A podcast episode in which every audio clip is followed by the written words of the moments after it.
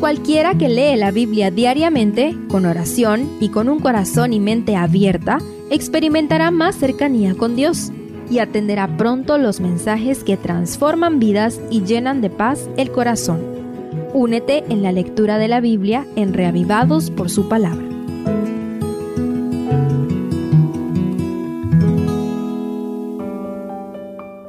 Segundo de Crónicas 34 Después de los pésimos reinados de Manasés y Amón, recibió la corona el pequeño Josías, con solo ocho años de edad.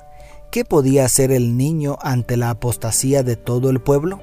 Examinemos esta biografía.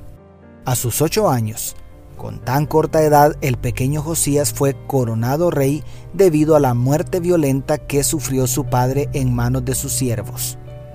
A pesar del pésimo ejemplo de sus antecesores, el versículo 2 dice que hizo lo recto a los ojos de Jehová.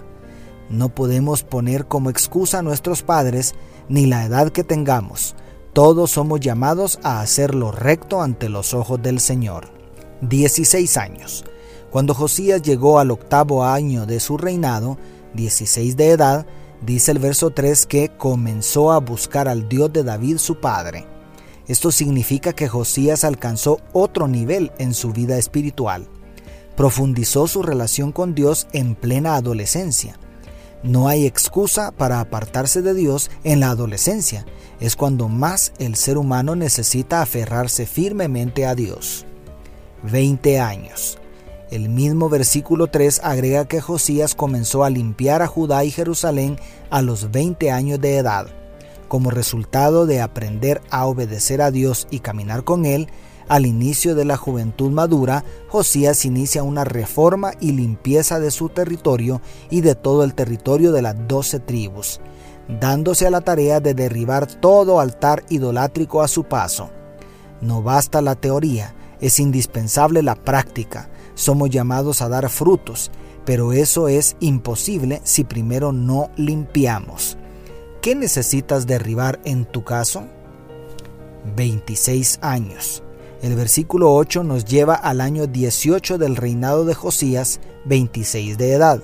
A estas alturas el rey emprende la obra que transformaría totalmente la historia de Judá. Envió a reparar la casa de Dios. Josías obedeció a Dios, buscó a Dios, limpió su reino de todos los altares idolátricos, pero ahora demostró su amor por Dios reparando el templo. ¿De qué manera podemos nosotros mostrar amor y gratitud a Dios? ¿Hay algo que reparar en nuestro caso? Al encontrar el libro de la ley, el amor por la casa de Dios llevó a Josías a descubrir el libro del pacto, quizá Deuteronomio.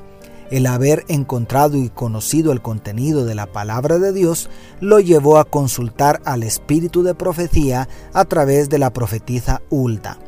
De la misma manera, si nosotros amamos la casa de Dios y la asistencia a sus cultos, nuestro conocimiento de la palabra de Dios se enriquecerá y eso nos hará sentir la necesidad de ir al espíritu de profecía a través de la profetisa Elena de White para discernir el tiempo que vivimos.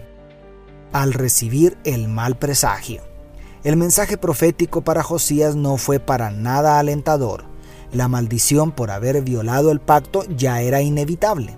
Sin embargo, Dios había visto con buenos ojos la actitud de Josías y le permitiría descansar el sueño de la muerte antes que viniera la desgracia.